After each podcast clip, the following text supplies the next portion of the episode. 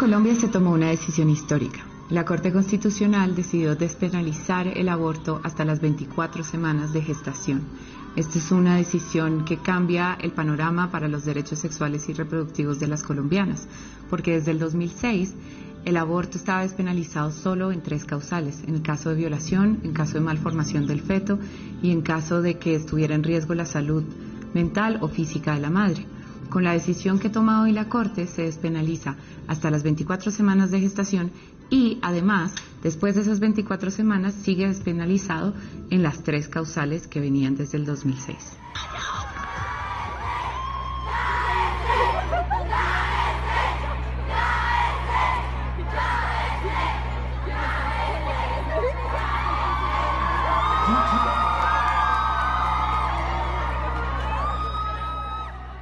Hola a todos y bienvenidos a un nuevo episodio de Presunto Podcast. Hoy vamos a editorializar un poco como siempre, pero pues este podcast claramente celebra la decisión de la Corte Constitucional en la despenalización del aborto y pues creo que por transparencia usted, querido oyente, tiene que saber desde qué lugar estamos hablando. Entonces, ya que saben de qué vamos a hablar, María Paula Martínez, ¿cómo estás? Feliz con pañuelo verde y de celebración.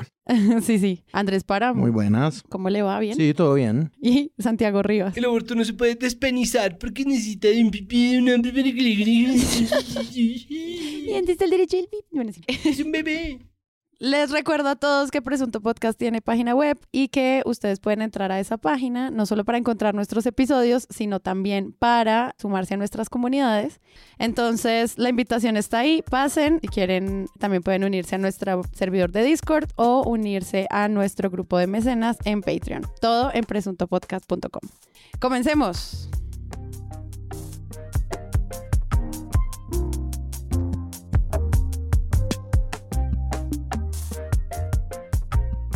El 21 de febrero de 2022, la Corte Constitucional acaba de despenalizar el aborto en Colombia hasta la semana 24. Y este es un número importante para la conversación que vamos a dar hoy porque van a ver que es parte como de toda la historia que se traza alrededor de cómo se cuenta el cubrimiento de la despenalización del aborto. ¿Cómo estamos entendiendo este fenómeno ya no como un delito que se entiende desde lo penal, sino como algo que empieza a entrar por fin a la conversación en salud y en política pública y cómo las mujeres y todo el trabajo que se ha hecho desde movimientos feministas, pues ha logrado también crear algo histórico que yo la verdad no creí que fuera a pasar y menos en elecciones. Entonces, hablemos de eso, cómo los medios cubren esta noticia desde muchísimos lugares, porque siempre ha sido el gran tema de los debates. Y empecemos por ahí. María Paula. Yo creo que no sorprende. El fallo de la Corte sí, porque nos convierte en el, en el país en América Latina con un fallo como este, de 24 semanas y que desde ese momento sigan operando las tres causales. Es decir, eso en términos de justicia social y avances en política pública de salud y garantía de derechos es un hito para la región.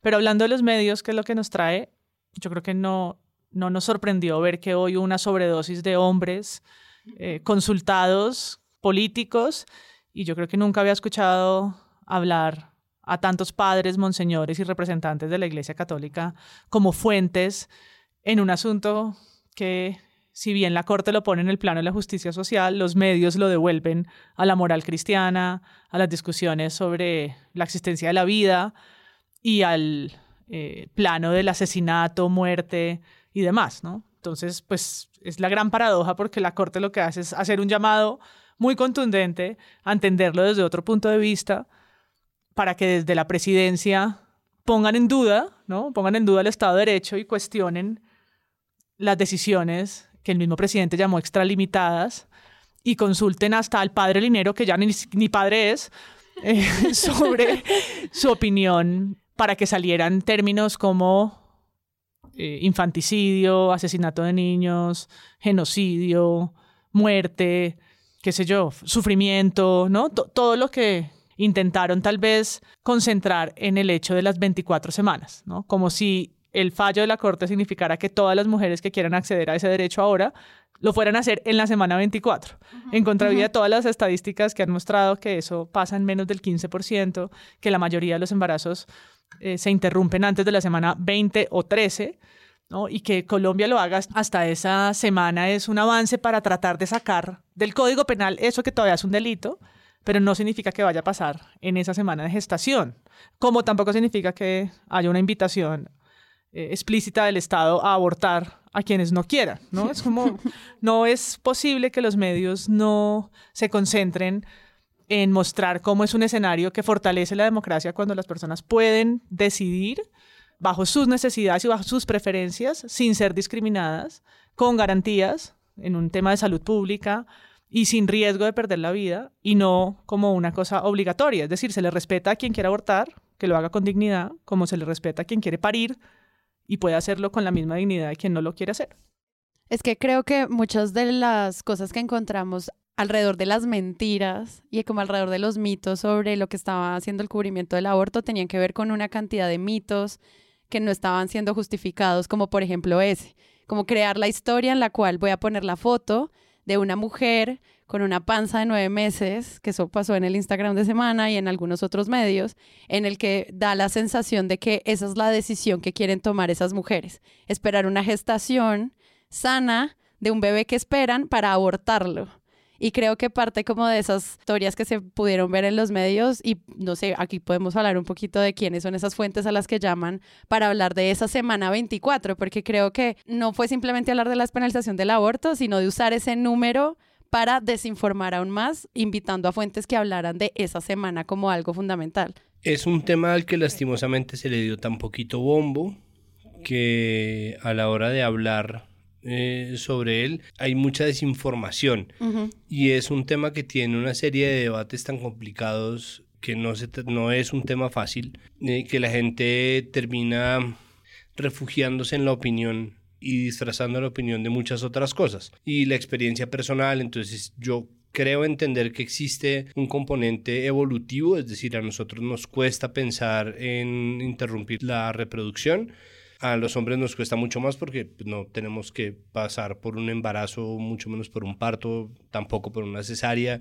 ni nada de lo que eso implica, porque además el 4% de los abusos sexuales que se cometen en el mundo se hacen contra hombres y el 96% de los abusos sexuales se hacen contra mujeres. Y todas esas razones hacen que ese debate político que tan a menudo se pone en experiencias personales no debiera en realidad ponerse en esas experiencias, pero todo el mundo sale a hablar. No, los que no salen a, llamar en el equilibrio del debate a la conferencia episcopal o, titulan como tituló Blue en el Valle como no sé quién celebró decisión de la Corte Constitucional y en la bajada, sin embargo, grupos pro vida, ¿no? Entonces ahí empieza una matriz realmente compleja de términos, precisiones, ¿no? Eh, si se llaman o no se llaman pro vida quienes están haciendo activismo contra el derecho a abortar, a quienes se les dice también antiderechos, pero entonces cuál es como la etiqueta para los medios y de ahí en adelante quien no está hablando con un cura o con un pastor cristiano, entonces está contando su experiencia personal como, ay no, yo sí quisiera tener hijos y es como, no, entonces afortunadamente con los fallos de la corte tu opinión no importa, pero al mismo tiempo ya que, la, ya que tienes una tribuna y un micrófono, la opinión también se puede afinar, ¿no? La opinión también se puede educar, la opinión también se puede elaborar y se puede nutrir y creo que este es un debate para el que todavía eh, los medios no estaban preparados, no, no porque no se deba, ¿no? No porque no se deba dar el debate, sino porque nos coge siempre con los pantalones abajo, literalmente. Siempre estamos discutiendo desde unas posiciones que desconocen lo más elemental de las razones por las cuales se hace y además en qué términos se va a llevar a la práctica, entre comillas, un fallo de esta naturaleza. Si uno quiere irse como a la historia de lo que esto es como derecho, pues claramente hubo un momento en que también existía una gran lucha para que se reconociera lo que Mónica Roa pidió en la primera demanda, que fue la sentencia de 2006 de las tres causales. Y en ese momento también hubo un despliegue de medios, digamos, más o menos como a favor de, de este elemento de justicia social del aborto. Y también hubo muchas preguntas y muchos debates a gente que probablemente no había trabajado en el tema del aborto. Ahora, lo que yo creo que sucede de 14 años para acá es que la discriminación en contra de las mujeres es mucho más, es decir, sigue siendo sistemática, pero ahora es mucho más visible, porque yo recuerdo mucho que en ese momento se daban estos debates de hombres, por ejemplo, la, Universidad de los Andes adelantó uno por esa época, Y sí, como que no era un escándalo el hecho de que fueran mayoritariamente hombres quienes fueran a hablar, un cura, un magistrado auxiliar, un no sé qué, un no sé qué, un no sé qué. Un médico. Exacto, un médico y no sé qué. Hoy en día eso sí genera mucho resquemor en las mujeres, pero también en una buena parte de la sociedad, digamos, conjuntamente hablada. No es lo mismo eh, eso que antes. Lo que sí me impresiona es que los medios sí sigan acudiendo, algunos medios, a esas mismas fuentes. El presidente del Congreso dice que debería ser sometido a referendo. Es como el presidente del Congreso solo sale a hablar de esto porque pasó esto.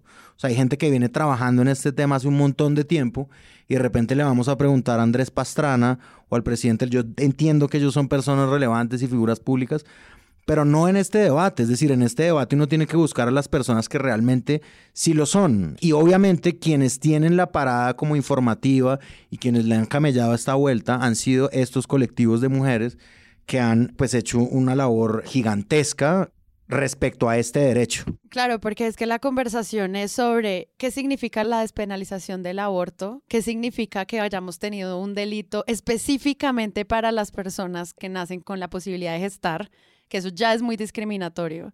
Y al mismo tiempo, ¿qué va a pasar con todas las barreras del sistema de salud cuando estas personas empiecen a acercarse a pedir un aborto legal y seguro? Como que esa es la conversación. No si Alejandro Ordóñez tildó de genocida al Estado por la decisión de despenalizar el aborto según la FM. O sea, porque esa es la noticia y no como todo el sistema que tiene que crearse y la orden de cómo el Estado va entonces ahora a blindar este derecho. Que además es cubrir un tuit, porque eso es un tuit de Alejandro Ordóñez. Sobre todo porque... la FM de vino pulso. Pero como, como esa frase hay otras, eh, en Blue Radio salió el testimonio de Felipe Zuleta, que eh, fue una persona que nació antes de los nueve meses, entonces de su experiencia como prematuro, opina que, o Álvaro Uribe Vélez, que también habló del, del nacimiento de, un hijo de, alguno de sus hijos. Meses. Pero leámoslo porque es que es un cubrimiento de, de Vicky impresionante. Lo tiene Porque ahí. era tremenda chiva. Es demasiado buena la noticia, pero ya dice, Álvaro Uribe reveló que uno de sus hijos nació de seis meses. El expresidente dijo que está, entre comillas, triste con la decisión de la Corte Constitucional frente al aborto. En medio de un recorrido de campaña, el expresidente Álvaro Uribe se refirió al fallo de la Corte Constitucional que despenalizó el aborto hasta las 24 semanas. Y pues dijo estar triste y contó una historia que hasta el momento no había trascendido a la luz pública. No, Jairo, póngame música triste. No, Jairo, póngame Engelbert Humperdinck. Pero hubo dos franjas para ¿Eso, mí. ¿Eso qué tiene que ver? Hubo dos franjas para mí interesantes. Una la de la vicepresidenta en W Radio, que por lo menos arranca diciendo que lo que hace la Corte es legítimo. Pues Julio, como todas las decisiones de la Corte, eh, que es respetable, hay que respetarla. Estamos en un Estado de Derecho. La Corte es una institución que obviamente eh, los colombianos tenemos que acatar, pero eso no quiere decir que compartamos obviamente el sentido eh, del fallo, independientemente de todos los argumentos de la Corte. A mí sí, como ciudadano. Porque el presidente en la franja de semana dijo lo contrario. Puso en duda que, ¿cómo así que hay cinco personas de la Corte Constitucional decidiendo sobre un país? Mm, sí. ¿Perdón? Presi- presidente descubre cómo ¿Sí? funciona. O sea, presidente descubre el Estado de Derecho, no puede ser. ¿no? Y arranca con unas cuestiones que son opiniones personales sobre un hecho que es lo que pasó ayer. ¿no? Ya sucedió y si bien la pregunta que se debería empezar a construir es cuáles son las, van a ser las garantías que hace falta regular, que es un poco el mismo caso de la eutanasia, ¿no? todos los vacíos que hay para que realmente se pueda acceder o las barreras que hay. Lo que Marta Lucía Ramírez dijo es hay que enseñar a las, a las personas a tener sexo. O sea, hay- el- no es una cuestión de un derecho, sino de educación sexual, que por supuesto quienes hablan en causa justa entienden que esto es un sistema integral que incluye también la educación sexual. Ah, pero aún les van a enseñar sexualidad a los niños y tampoco. Pero además dice, lo que, lo que pasó no es solamente una cuestión de ignorancia, ¿no? Como si los abortos o la decisión de abortar se diera solo por ignorancia, que es una mirada absurda, sino que va a convertir a Colombia en un paraíso abortero. genera muchísimas preocupaciones. Sabemos en Colombia, desafortunadamente, la cantidad de eh, riesgos que tenemos a que se abran ahora un montón de sitios eh, para hacer abortos sin cumplir condiciones. Eso de que el Congreso va a legislar, eso no es cierto. Hace 10 años se produjo el fallo anterior con la misma exhortación al Congreso para que legislara nunca sucedió, nunca sucedió. Entonces lo que terminaremos nosotros viendo de pronto es a Colombia convertido en el paraíso donde vendrá mucha gente a abortar, porque fíjese usted, inclusive los países más liberales. Turismo abortero, somos no vamos a ser un paraíso fiscal, sino un paraíso abortero. Vamos a, a atraer personas a acceder, ¿no? Como, bueno. Además, eh, Marta Lucía dice, ahora van a salir a existir unas clínicas de medio pelo que van a, ahora van a existir, van a nacer clínicas de, de garaje donde se van a hacer unos abortos truchos. Amiguita. como que no has entendido nada, ¿no? No has entendido esto, esta lucha, no has entendido el, escenario, no has entendido nada. Ahora le parece que esto, esta ley va a traer lo que ya existe y quiere remediar. O sea, el, el completo teatro del absurdo. Todo empieza con Julio Sánchez preguntándole muy, mm, de manera muy cordial, como... ¿Qué opinión le merece? Si le merece, porque creemos que es un poco Este es un tema delicado y es un tema que muchos muchas pueden eh, decidir no opinar al respecto, pero em, si usted me permitiera, y, con el perdón de todos acá, y también de don Alberto, y, ya que estamos aquí en presencia de eh, Paula, María Camila, Claudia, Paola, eh, ¿qué opina de la corte, de, la sentencia de la corte? Si opina algo y si, quisiera compartirlo con nosotros, ¿acaso un mendrugo de opinión? de verdad, eso es una pregunta larguísima. Y ahí empieza la respuesta de pues Julián, es verdad que nosotros siempre hemos luchado por la salud pública de las mujeres y, y empieza un argumento recurrente que es, nosotros respetábamos el estado de cosas como estaba hasta ahorita, es decir, la decisión de la Corte de las tres causales, nosotros respetábamos eso. ¿Por qué cambiarlo? ¿No? Hay que recordar, y eso sí es importante, que si en este momento se estuvieran debatiendo las tres causales, ellos estarían haciendo activismo en contra de las tres causales. No es como, estamos haciendo activismo en favor de lo que ya hay para que no haya nada más, pero si hubiera menos que eso, a eso le haríamos el activismo. Y en eso consiste ser conservador, ¿no? Y pues la, canciller dice que ahora el aborto será turismo, pero nunca le preguntan por ¿Qué va a hacer el Estado para garantizar esto? ¿No? Como las preguntas que uno podría pensar que. Pero nadie es capaz además de decirle de dónde saca que ahora va a haber turismo abortero a Colombia. Es como. como ¿De dónde en el mundo? ¿De dónde? Exacto, como sí, eh, Airbnb. y en el, en el de Vicky, pues sí es algo, pues ella en su cuenta de Twitter además ha sido muy clara sobre su posición. Invita al presidente en una entrevista, ¿no? Que arranca diciendo como... Quiero que miremos esos tres puntos que usted argumenta, pero antes déjeme preguntarle algo muy sencillo. Es decir, usted como presidente de Colombia, Iván Duque, no está de acuerdo con la decisión de la Corte Constitucional de despenalizar el aborto hasta las 24 semanas de gestación. Claro que no, Vicky, no estoy de acuerdo y no estoy de acuerdo sobre los fundamentos que he esbozado. Yo creo que ya el país había llegado a... La, la introducción de una periodista al presidente de la República es inducida en una opinión que comparten, porque ella sabe que eh, el presidente desde la campaña electoral lo dijo, yo soy provida, ¿no? Siempre lo dijo. Entonces ella sabe a quién está llamando para reiterar un poco su opinión, ¿no? Y, y tener esta burbuja de moralismos que se alimentan. El de Vicky desde su opinión, que es su segmento y lo hace con ese tema como lo hace con Santos y con Otoniel, pero el del presidente es increíble, ¿no? Porque de nuevo, desconoce la corte, no cree en el sistema, esa elección no es válida, se extralimitó, eh, las criaturas indefensas en el fervor de Dios, ¿no? Que es el presidente contestando como si no ocupara la cartera, que, el, el, cargo que ocupa. Claro. No, y además que es una conversación ni siquiera sobre usted qué opina como ciudadano del común, que es pro vida o lo que sea, sino que las preguntas uno pensaría que deberían estar pensadas es ¿Qué pasa con la salud de estas personas que van a la cárcel por tomar decisiones?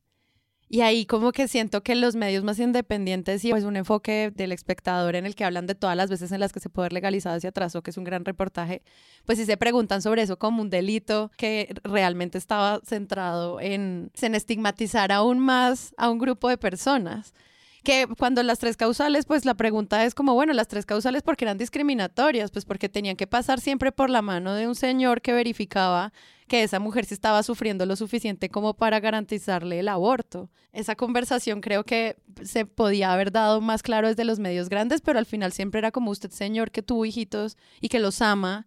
¿Cómo se siente? Es que no es que la pregunta no es si tuviste un hijo deseado Y creo que mucha... Que seguirá, los puede seguir teniendo sí, cuantas veces O sea, uno piensa que maravilla que hubiera un cubrimiento más claro sobre las maternidades deseadas y sobre la cantidad de hijos queridos como el del presidente que nacieron a pesar de un parto difícil y que los aman y los quieren y los trajeron al mundo pedidos y deseados y no sobre las personas que tomaron decisiones y luego por eso fueron a la cárcel.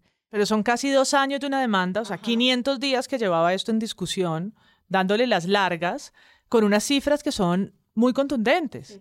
Sí, entre el 98 y el 2018, que es este informe que sacan sobre la situación de aborto en Colombia, son más de 5.000 casos llevados a la justicia. No todos, obviamente, llegan a, término y lo que sea, pero son 5.000 casos por abortos que no cumplieron las tres causales. Es decir, que están por fuera de eso, o sea, que estaban en el... Tenían que ser juzgados como delito. Más de 5.000. Entonces, no estamos no hablando de una situación que la vicepresidenta cree que va a empezar a suceder, ¿no? Desconocen el contexto, que además en esos informes son muy claros en decir a quiénes afecta más, ¿no? La, gran mayoría de esos casos corresponden a mujeres en áreas rurales. Hay un porcentaje muy alto de víctimas de violencia de género y otro de menores. Entonces, no estamos hablando de las personas, uno, que quieren eh, tener a sus hijos y, y, lo pueden seguir haciendo antes de la sentencia de 355, después de la sentencia, ahora después de esta, de este fallo, no,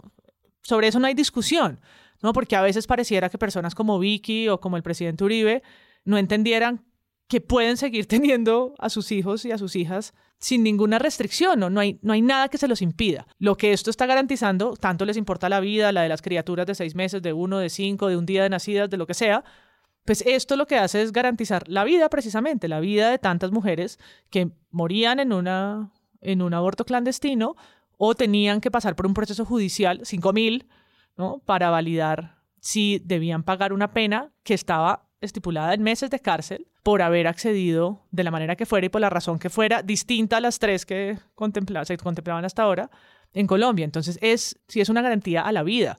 Y todas las discusiones de hoy era ¿Por qué significa muerte y asesinato? ¿Por qué significa muerte y asesinato? ¿Por qué significa infanticidio? Sí, y todo hacia mujeres que querían asesinar a fetos que tenían 24 semanas. O sea, me pareció demasiado violento frente a las condiciones de vida, burocracia y bloqueos del sistema de salud, que ese no fuera como el centro. ¿Por qué la Corte plantea esta semana? Pues porque los atajos para poder lograr procedimientos en este país son muy lentos.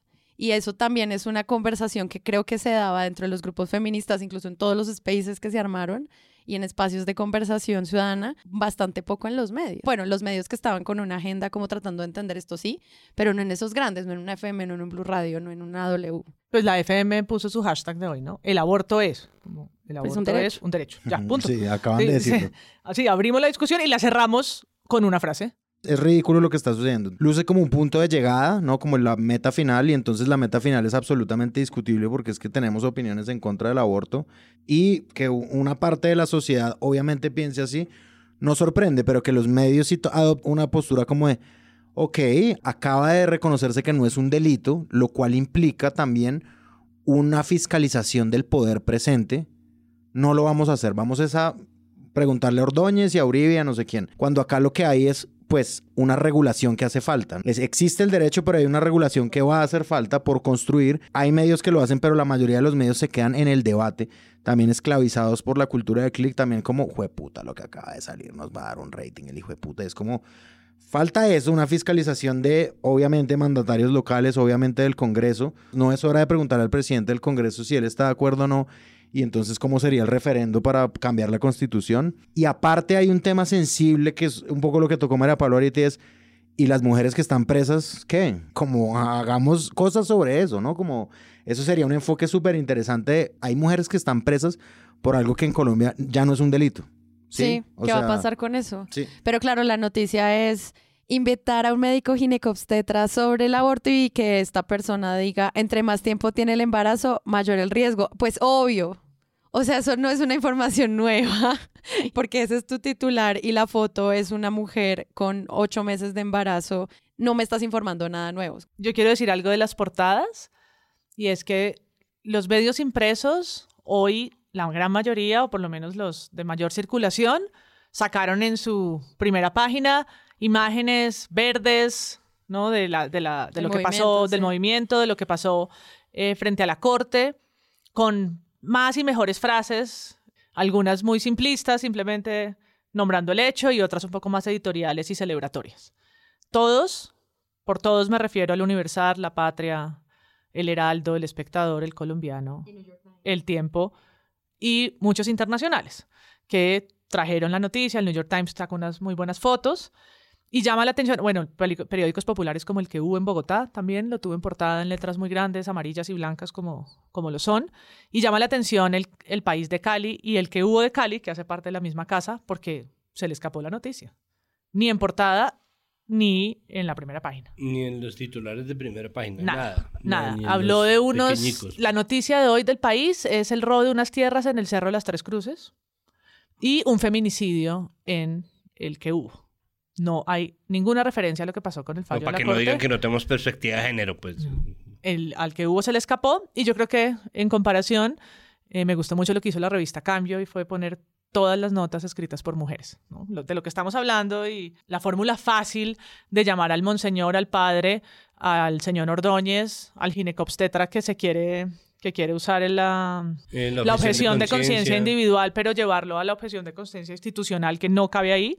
Cambio lo que hizo fue todas sus notas firmadas por mujeres y sus reacciones, ¿no? sin necesidad de caer en esa falsa equivalencia objetiva entre un millón de comillas, que es que ya no vale la pena ni explicarlo en periodismo, pero que fue lo que vimos hoy y desde anoche, porque los noticieros anoche empezaron con esa, con esa saga. Es que la conversación no era sobre encontrar bandos. Yo creo que eso de, de, tratar de encontrar el bando a favor y el bando en contra en este punto se queda corto para lo que necesitamos en información. No, y, y el bando sobre un hecho que es que ya, ya no, tu opinión sobre si te parece que es un derecho o no, pues será individual, pero es que es un derecho. Ayer sacó Paola Herrera pone colegas, colegas, periodistas, cuando de derechos se trata no podemos decir polémico fallo, los derechos no se definen por lo que opinen unos y otros. Tampoco hay que buscar todas las opiniones por equilibrio informativo, ya que la libertad de decidir no se discute, no se debate, punto.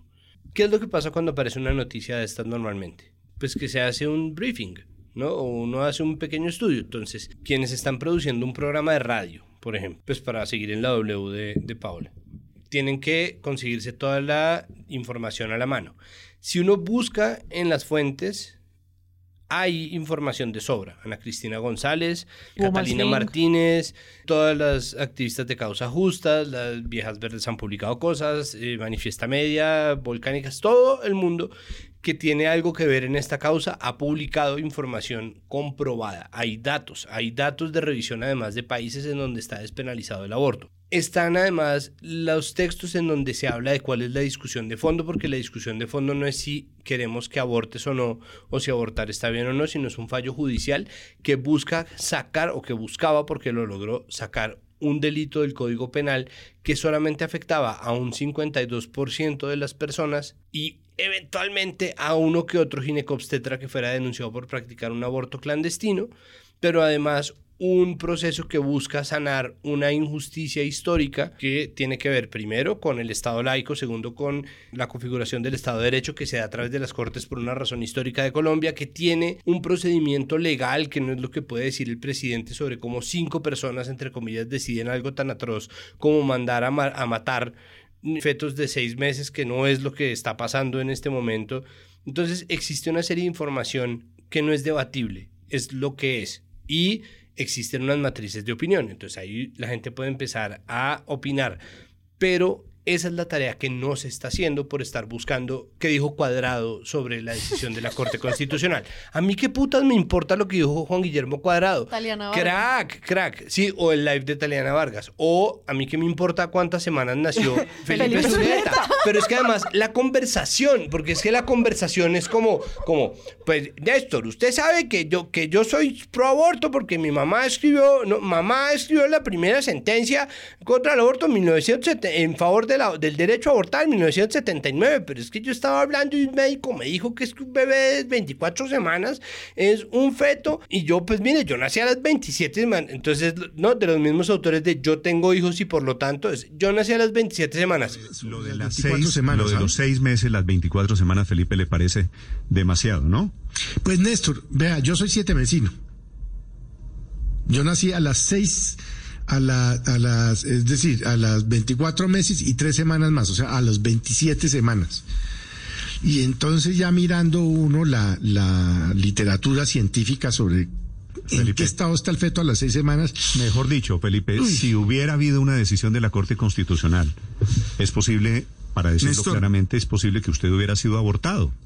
Pero claro, Néstor, claro. porque pero así es fácil. No sé, es que tengo mis dudas eh, eh, y no son religiosas. Y Néstor, encima de decirle como, pues no solo no lo abortaron, ya llevas aquí más de 60 años parado, huevón, le dice, le dice, no, pues es que sobre sus cálculos usted lo habrían abortado. ¡No! Porque ahí está. No, no, no. Y ahí empieza a, salir un montón de noticias adicionales, porque ¿cómo no es noticia que Iván Duque no entiende cómo funciona el Estado de Derecho? Esa debería ser la noticia, exacto. La labor no hecha, ¿no? La tarea no hecha de sentarse a ver, bueno, qué sí y qué no por dónde sí es y por dónde no es, dónde hay chicos, dónde no hay chicos, dónde hay un debate y dónde hay una discusión, es lo primero que tocaría estar haciendo, pero precisamente, y con esto parto o, vuelvo al punto del que partí, es, a pesar de haberse generado tanto contenido, tantos comunicados, tanta información, tantos, de nuevo, briefs, tantas guías informativas sobre el derecho a abortar y sobre la pelea de la causa pro despenalización del aborto por el derecho a decidir, se quedaron en los mismos debates de 2006-2005 cuando tal vez no había tanto contenido, pero ya lo hay, ya lo hay, ya está toda la documentación que Causa Justa ha hecho, toda la documentación del Centro de Derechos Reproductivos, toda la documentación de los medios de enfoque feminista, incluso de medios que no tienen enfoque feminista, llevan hace mucho tiempo dando las cifras, mostrando lo que pasa cuando se despenaliza el aborto. Hay un montón de estudios, entonces no es como que estén en el vacío tanteando un tema difícil. Claro que es un tema difícil, pero al mismo tiempo valdría la pena también entender por qué es un tema difícil y no simplemente salir a contar, yo tengo hijos. Es como, sí, te felicito. ¿No? O, pero entonces... Eh, Uribe está triste. Uribe está triste. Tal cual, tal seis mesino. es que... La despenalización del aborto, el tema que unió a Monseñor Darío Monsalve y al uribismo.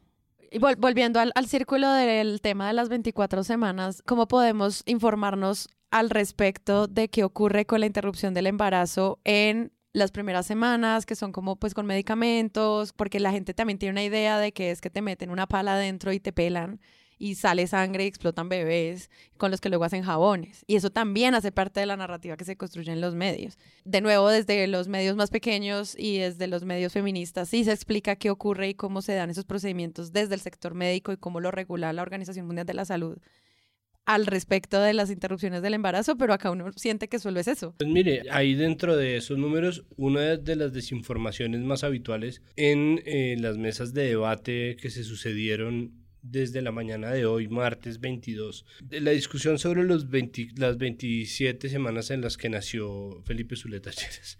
Entonces, Felipe Zuleta Lleras que nació a las 27 semanas. Entonces, bueno, toda esta discusión, ¿no? Entonces, Alberto Linero, que hace parte de la mesa de Blue Radio, el pobre Héctor haciendo todo lo posible por ser la voz de la sensatez, pero pues Néstor dio por abortado a Felipe Zuleta. Y toda la discusión termina con pero hay que decir que cada quien es libre de abortar, ¿no? Ah, no, sí, absolutamente sí, no, claro. Entonces, ¿para qué hicieron esa tontería? ¿Y para qué la clipearon? ¿Y para qué la subieron con su propio titular a, sus redes y a la página de Blue Radio? Es una ridiculez. Eh, están en medio de la discusión y uno oye, yo oí a muchas periodistas y a muchos periodistas decir, no, pero es que la mayoría de los abortos suceden en la semana 3. ¿Qué? Eso no es verdad. Hay mucha gente que en la tercera semana no se ha enterado de que está embarazado. De hecho, hay muchas personas que no tienen ni idea. Hay mucha desinformación y hay unos vacíos gigantescos en la educación sexual. Hay muchas mujeres que se enteran de que están embarazadas en el mes 5, en el mes 6.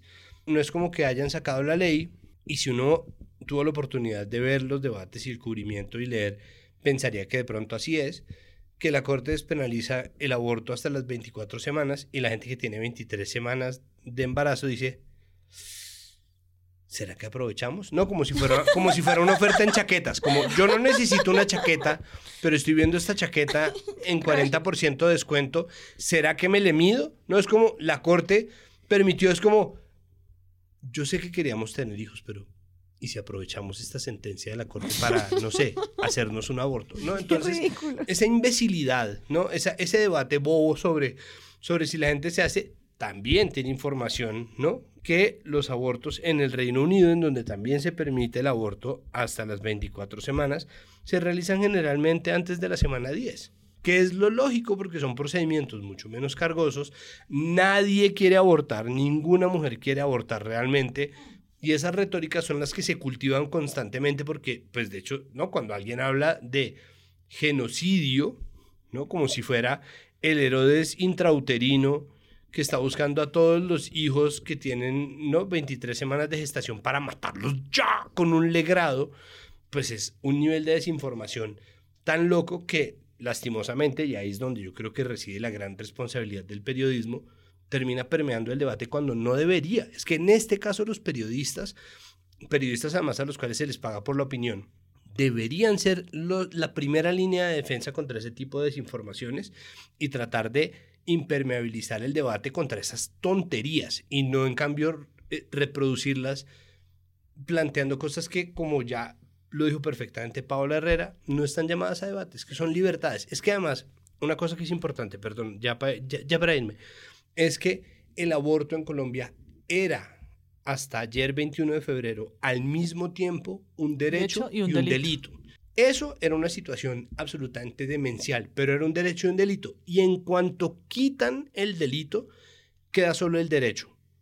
Y todo lo demás es desinformación. Entonces, lo que dice Rafael Nieto Loaiza es desinformación, lo que dice Alejandro Ordóñez es desinformación, lo que dice Iván Duque es desinformación. Que es el presidente, entonces se le va a dar micrófono sí o sí, porque alguien en Twitter me dijo, dejen de darle micrófono, huevón, es el presidente. no, ya, no votes por él, no votes por él. Exacto, no, no, llevamos, llevamos, llevamos tres años largos en esta. puede que esté diciendo una babosada, pero es el, presidente, luego tenemos que cubrir su babosada. Llevamos cuatro años en esas. Pero es desinformación. Y como tal, habría que etiquetarlo. Es desinformación. Sí, lo que está diciendo el presidente es mentira. O también, ahorita yo creo que hay una conversación que vale la pena tener de cómo vamos a tener este cuento narrado en elecciones, como Ahora, ¿cuál va a ser el debate sobre esto y las preguntas que se les van a hacer a los candidatos en plena campaña electoral?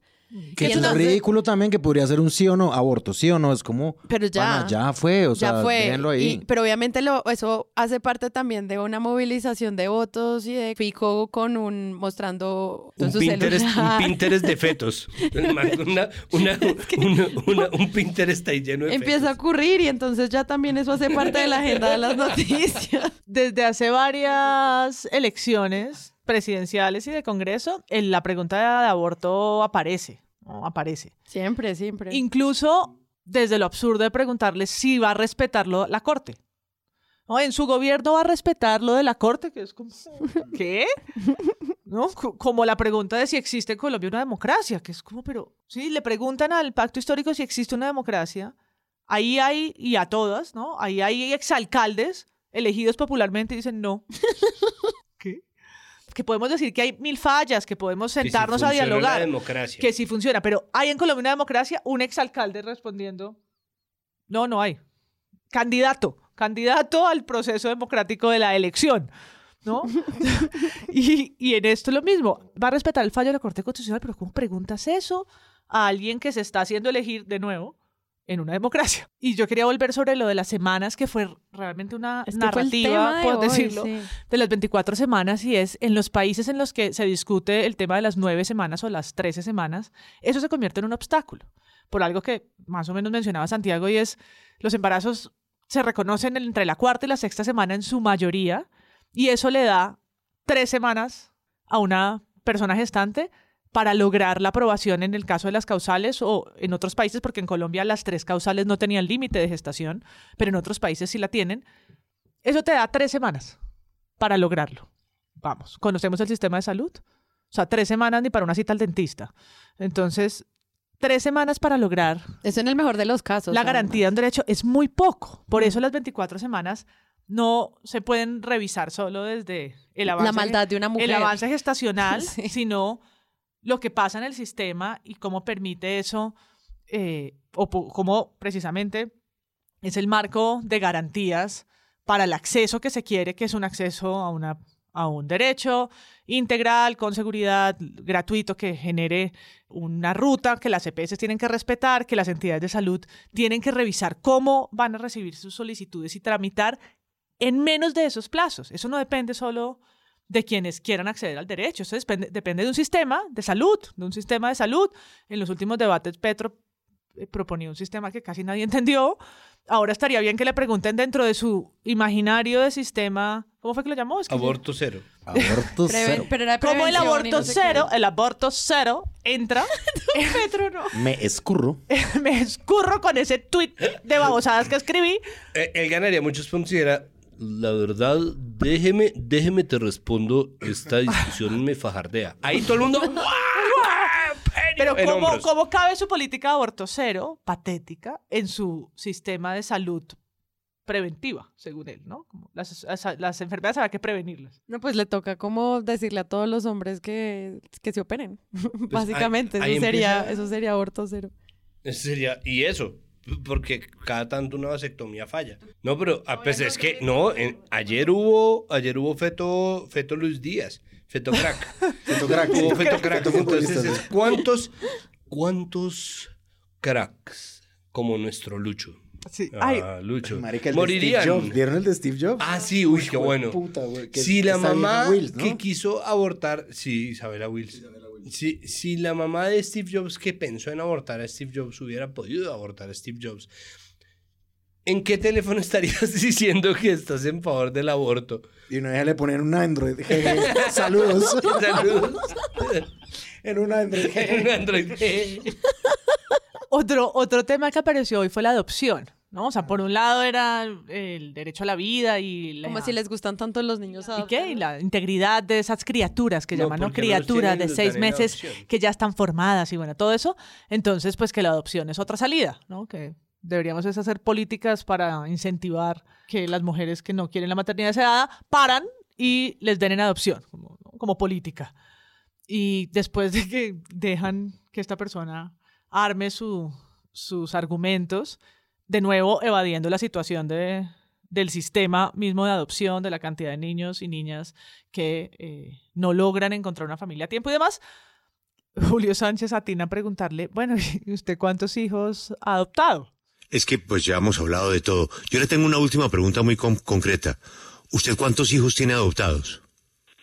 Adoptados te voy a decir, yo en este momento no tengo adoptados, pero sí te voy a decir con cuántas organizaciones. No, no, no, no, no, no, no, no, Jonathan. La pregunta era solo esa. ¿Cuántos tiene usted adoptados? Hoy no, tiene ninguno. no. Perfecto. Hoy no tengo ninguno, pero Ni te voy a decir algo, Julio.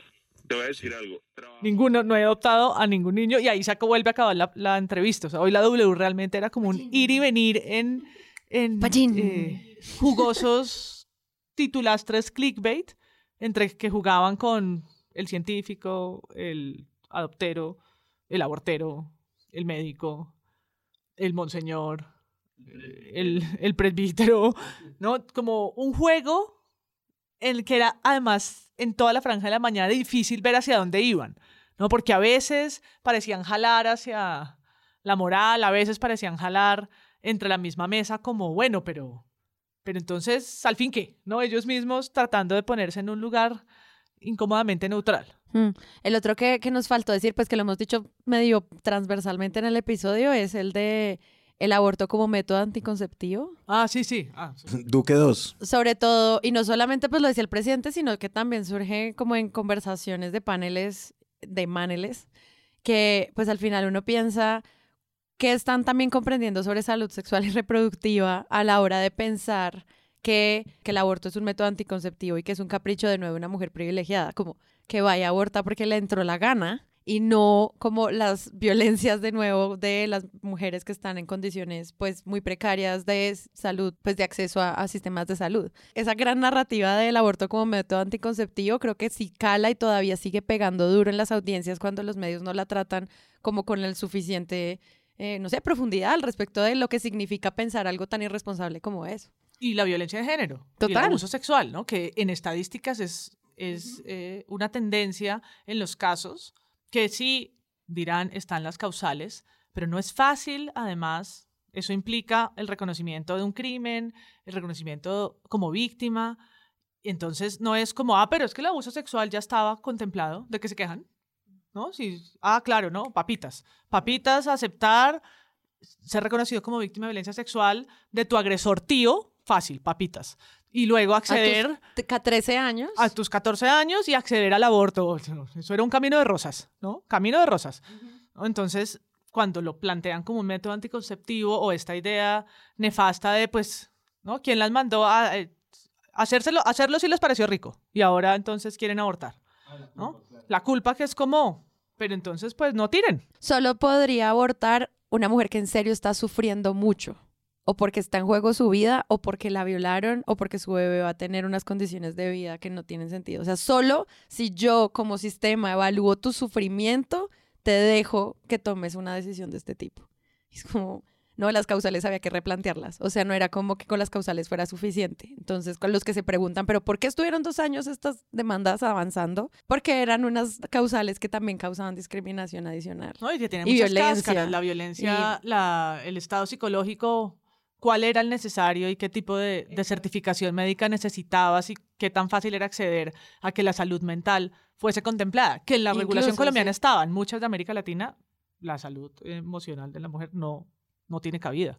Eh, incluso en, los, en, en, en, algunos países es increíble cómo la violencia sexual tiene además unos, unas formas, ¿no? Si es violación, pero de estas maneras. violación, violación No, no, en América Latina hay unos casos, pues el peor, el del Salvador, pero, pero ahí para allá la regulación que, que han hecho muchos países es muy eh, contraria a la colombiana, que realmente es progresista. Más allá, ¿no? La Corte, como siempre lo es, en, en detrimento de la cultura y de la opinión pública.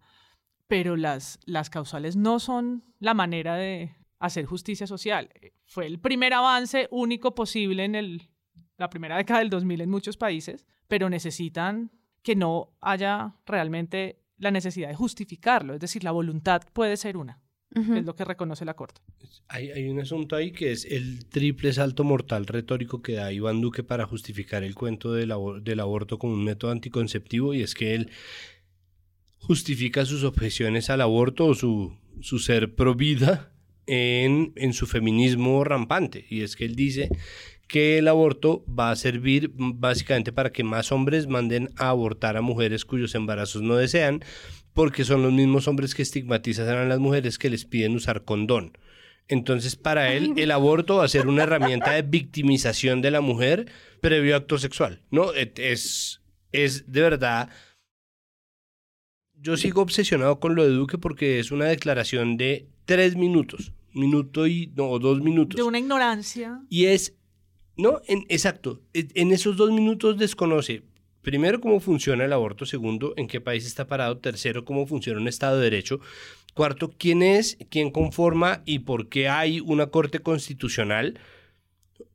Ya, es, dos minutos, ¿no? Son dos minutos que le bastan para decir de verdad tantas tonterías como le cupieron. pero ¿no? está tratando de ganar puntos con María Fernanda Caballo o algo así. Es como, no, ahí, ahí está de verdad o sea, ¿por qué no es noticia que este man está diciendo algo que es tan absolutamente absurdo que no debería caberle a nadie, salvo de pronto a... A Vicky que le da espaldarazos en la espalda. Exacto, sí. Sí, a, la regulación de Bukele y a Daniel Ortega, sí. Eso. De, pronto a Bukele y a Ortega le caben en la cabeza a Maduro, pero a nadie más que se precie ser un estadista le cabría de verdad tanta ignorancia sobre el Estado social de derecho como la declaración de Duque, me sorprende que nadie sea capaz de contrapreguntar. No, no mentira, no me sorprende pero en, absoluto, pero me parece atroz que nadie le diga como así, ¿no? No, pero que ningún noticiero, porque la primera vez que dio esa declaración fue ayer, con muchos micrófonos de noticieros como a la salida de algún lugar. Dice lo de increíble que cinco personas decidan algo tan atroz, ¿no?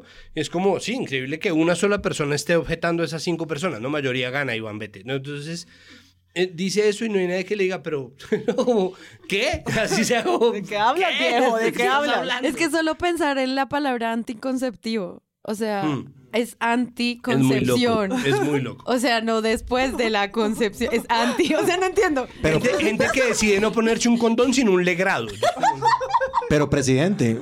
Sí, pero presidente. Pero es... What the fuck? ¿De qué hablas? ¿Qué les pasa? Esta situación no se puede convertir en que el aborto en Colombia se convierta en un mecanismo anticonceptivo. Santiago Ríos de Pepito Radio y mi pregunta es, ¿pero qué putas? de Pepito Radio. Maldita sea, ahora me va a tocar hacer ese podcast. Pepito Radio. Con Santiago Rivas. Una voz pequeña pero insistente.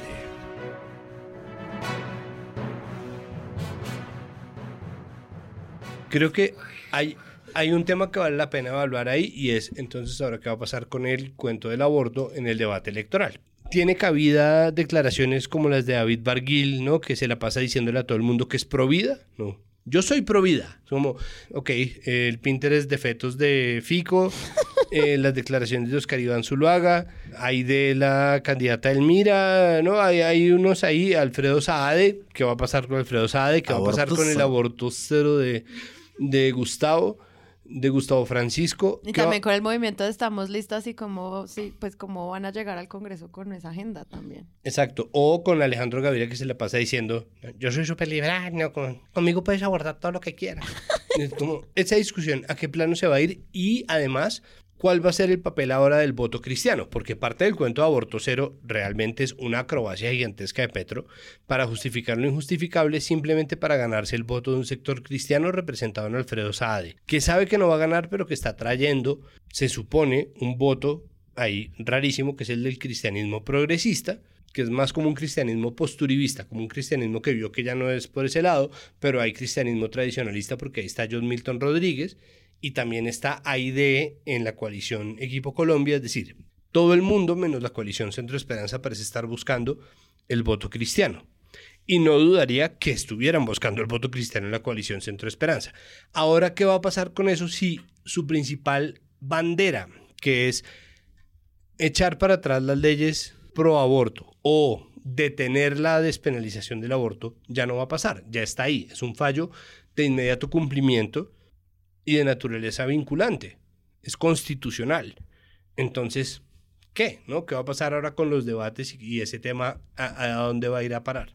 No, y lo último que creo que pues hay que mencionar es de lo que va a pasar adelante con las cifras, o sea, con muchas de las cifras contundentes con las que se empezó también a llegar a la opinión pública para que se entendiera como el problema de este eh, fenómeno. Ahora es ver cómo los medios van a tratar el hecho de que ahora van a haber más abortos mapeados de manera legal y van a decir, si ve, salieron todas a abortar. ¿Cómo van a entender cómo que estas cifras son simplemente cercanas a la legalidad y no a la clandestinidad?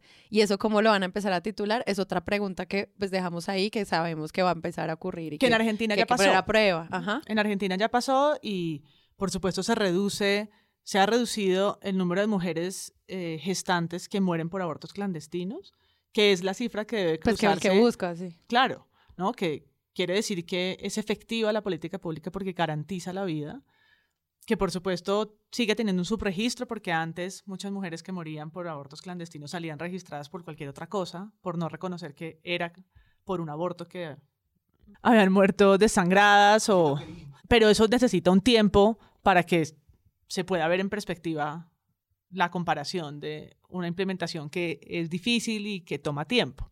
¿no? En Argentina empezaron a cruzar las cifras de violencia de género con las denuncias por abortos ilegales, las muertes de mujeres gestantes y el número de abortos registrados. ¿no? Y para eso hay que esperar antes de entrar a revisar si es que aumentó, ¿no? Como gratuitamente mirar solo unos números absolutos y pretender decir que van a morir más personas, no importa quiénes sean, que van a morir más personas con, una, con un fallo que lo que pretende es precisamente lo contrario, ¿no? garantizar la vida de más personas y es lo que yo creo que va a lograr.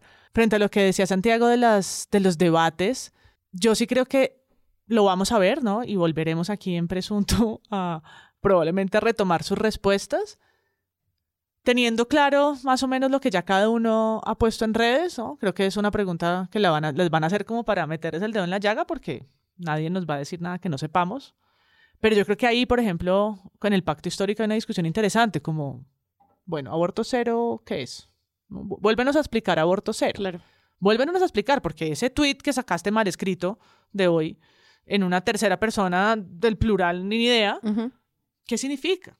Ahora te toca explicarlo mejor, con tu aliado pastor o sin tu aliado pastor, con los votos que te cuenten, que te cuesten, pero no te puedes abstener, no puedes hacer como la de la del debate de Caracol, no de no no no espicho el botón, porque el, tema sí está en la mesa, no desde la pregunta de aborto sí o no, no, desde este fallo. ¿Cómo lo implementas? Sí. Exacto, desde este fallo y ver las respuestas que van a empezar a construir como futuros presidentes que deben reconocer el Estado de Derecho, no ser tan tarados y asumir la política pública en la medida de lo posible, ¿no? Tener un, pero ¿quién, ¿quién va a ser capaz de contestar en términos de política pública y quiénes se van a quedar en la moralidad de la criatura y su foto? Bueno, pues vimos una jornada de fotos de bebés, de mujeres embarazadas, evidentemente mujeres privilegiadas, pero también vimos muchísimo cubrimiento a los grupos feministas, al trabajo que se dio desde las calles, a lo que pasó en esa llamada Ola Verde frente a la Corte. También conocimos nuevas voces, también vimos cómo no todo tiene que ser los mismos señores de siempre, sino que hay nuevas personas que son expertas en esto y que también pues, son mujeres que han trabajado activamente en, este, en esta causa. Entonces, pues como todo se avanza, desde el último episodio que hicimos de este tema, que fue creo que el episodio 53, o sea, hace casi 50 episodios que hablamos sobre eh, interrupción voluntaria del embarazo, que la Corte apenas como que está haciendo cosas con este tema. Sí han cambiado algunas cosas, al menos en la opinión pública, en la aceptación del tema y en la manera en que nosotros tratamos esto como un derecho, como una conversación de salud pública y no como una conversación penal sobre gente que va a la cárcel por, pues, por tomar decisiones. Entonces, seguiremos viendo esto cómo avanza y cómo permea las elecciones y pues ahí seguiremos nosotros también grabando podcast todas las semanas. Entonces, muchas gracias, María Paula. No, a ti, gracias y sobre todo a todas las mujeres que lucharon y a todos los colectivos y a Causa Justa y a todas eh, las que han puesto el cuerpo en la calle, se han puesto los pañuelos y por más de 500 días libraron estas dos demandas para que hoy todo el mundo ganara y desde ayer estemos llorando de la felicidad pensando que podemos ser un poquín más libres. y más justo. Andrés Páramo. Hasta la semana que viene. Y Santiago Rivas. Un placer. Y yo soy Sara Trejos. Ya saben, vayan a presuntopodcast.com. Hasta la próxima.